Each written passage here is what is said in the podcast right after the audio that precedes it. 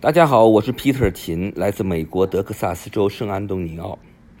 我曾经从事生物医学研究工作约二十五年，在接下来的七八年里，我踏上了一个涉及购买租赁物业，逐渐建立了一个小小房地产帝国的旅程。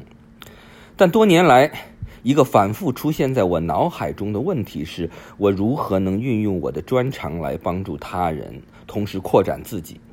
随着时间的推移和经验的积累，虽然人会变得更加睿智，但生活在提醒我们，智慧需要伴侣和指导，才能真正丰富我们的人生之旅。怀着这个信念，我尝试涉足刻播。我选择刻播而不是视频，是因为这样可以使我将有限的精力集中于话题内容，而不是灯光、音响和化妆。在这个课播中，我邀请大家和我一起探寻生活的智慧，一起面对生活中的复杂问题和挑战。我期待和大家分享我的经验和见解，同时也认真倾听你们的声音，一起成长，一起赋予我们的生活更深层次的意义。今天，让我们探讨一个常常让我们困惑的话题：停止试图改变他人。这个话题穿越了人际关系的复杂网络，包括与亲戚、朋友、配偶、成年子女以及职场同事和客户的关系。我将从自己生活中的一个经历讲起。许多年前，我在职业生涯中面临一个关键时刻，由于连续的未能获得研究经费以支持我自己的研究课题，我做出了离开医学研究领域的决定。这个决定让我的妻子感到非常困惑。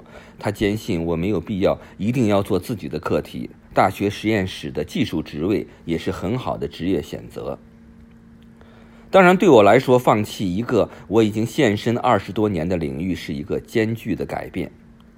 然而，我不断的问自己：我是否真的准备再投入二十年时间去追求大学职位吗？我的答案是否定的。回顾往事，我不禁思考：如果我七八年前就准备这个课播，我和妻子的关系会经历更为平和的轨迹。婚姻关系需要不时的指导，亲戚朋友、成年子女、同事、客户的关系也如出一辙。本期的话题涉及一个我们经常会面临的选择：是继续不断的浪费精力，试图改变我们周围的人。还是在自己内心进行一次彻底的自我更新。首先，让我们引用《圣经·腓立比书》二章三节作为引言：“不可行事竞争，不可虚荣，总要存心谦卑。个人看别人比自己强。”这段经文敦促我们在与他人互动时，要保持谦卑，摒弃自私的心胸和虚荣的诱惑。尊重他人的价值和优点。在接下来的讨论中，我将通过五个不同角度探讨停止试图改变他人的艺术。第一个问题，探讨我们倾向改变他人的根本原因是什么？我们踏上改变某人的旅程，往往是一段伴随着复杂情感编织而成的航程。从根本上讲，希望塑造他人的愿望通常源于真挚的关心和爱心。当我们目睹我们深爱的人在生活中挣扎时，无论是在健康、自信还是责任感方面，他总是在触动我们内心的心弦。我们渴望看到他们更加幸福、更加健康，因为他们的幸福与我们自己的幸福密切相连。然而，在这种真挚关怀的表面下，还隐藏着许多未经审查的动机。比如，它与我们自己内心的不安全感和恐惧紧密相连。在内心深处，我们充满了自我怀疑，不断的寻找认可和安慰。我们渴望通过将我们周围的人塑造成我们理想的形象，来找到安全感和接受。因此，在我们无私关怀的表面下，还隐藏着一片感情的汪洋，从自我怀疑到强烈需要安慰。此外，对控制的渴望往往会增加这些情感的强度。那些被控制与驱使的人，在面对阻力时，通常通常会经历更加剧烈的感情波动，挫折逐渐升级，焦虑不断积累，绝望潜伏在阴影之中。他们将感情世界变成了一个战场，驱使他们在人际关系中不懈追求支配地位。因此，我们每个人都需要不断反省自己内心是否充满着强烈的不安全感，是否过度追求控制。这个深入的自我探索，或许能帮助我们更好的理解自己，以及在人际关系中更为健康和平衡的与他人互动。第二个问题探讨为什么。我们试图改变他人的努力，经常会产生令人失望的结果。在核心层面，我们必须理解一个基本现实：每个人都是独立而独特的个体，每个人都拥有自己独特的价值观、信仰和抱负，这些共同编织成他们独特的身份。我们试图改变他人的愿望，通常源于我们自己的期望和观点。会无意中忽视他人的个人愿望和主权，因此，当个体感到自己的主权受到侵犯时，会触发自我保护本能，导致抵制，并坚守当前的道路。此外，改变是一个复杂的旅程，需要时间和耐心。要使个体真正改变他们的行为。通常需要深思熟虑、自我反思和坚定的内在动机，试图通过纯粹的控制或胁迫来实现改变，通常会缺乏持久的影响力。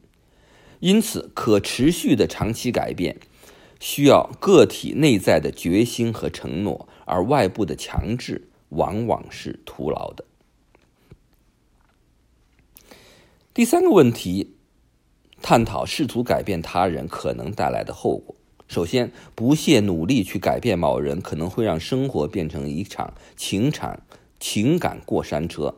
我们投入大量时间和精力，全身心沉浸只在重塑他人的计划和行动中。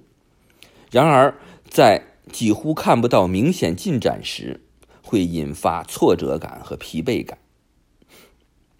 此外，追求改变可能会对人际关系造成压力，引发情感风暴，这可能会导致激烈的争吵、冷漠的沉默，甚至令人痛苦的疏远，让我们陷入深深的失落感之中。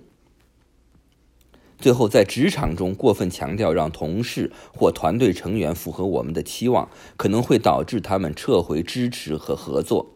这可能会影响我们的工作环境，让我们感到孤立和缺乏支持。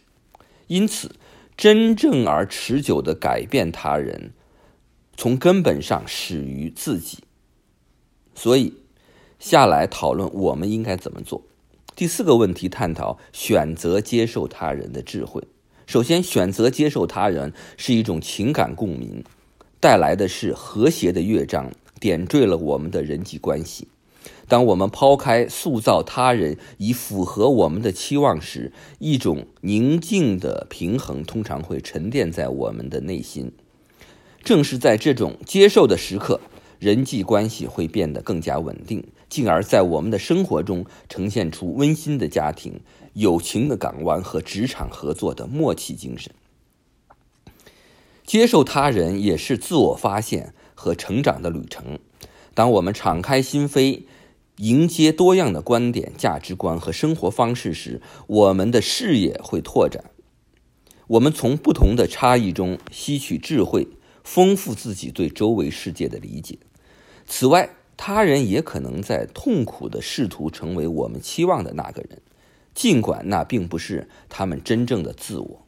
因此，与其踏上痛苦的改变之路，不如在接纳中找到宁静。当我们将自己的幸福从他人的改变中解放出来时，一种解脱感会涌上心头。我们不再被他人行为的复杂纠葛所困扰，可以将目光投向我们内心，培养自己内在幸福的圣殿。最重要的是，接受是一种尊重和尊严的见证，这是一种承认，每个人都是自己旅程的建筑师，值得我们尊重。然而，接纳他人的差异，并不意味着我们要放弃自己的价值观和原则，而是表示我们不会因为这些差异而在人际关系中制造紧张和冲突。这些都是选择接受他人的智慧。最后一个问题，讨论为什么有时候我们不得不做出减少接触甚至离开的选择。当一段关系充斥着敌意冲突或不断的紧张时，我们的内心平和常常受到损害。在这样的情形下，减少接触或告别，仿佛是一根拯救之绳，而非逃避。这是我们为了重新夺回内心的宁静而做出的选择。一步步维护我们心理健康和自尊。当我们的需求和情感一次又一次被忽视，就如同我们在逐渐消失。在这些时刻，选择远离或者减少接触是自我保护，是我们坚决宣誓拒绝在一个不懂得珍惜我们的环境中继续逗留。此外，被某人或某种环境所束缚，可能会让我们错过身后更多丰富的生活。离开，从这个角度看，就像是打开通往未来之路的大门，一个拥抱更有意义的旅程机会，一个培育个人成长潜力的机缘。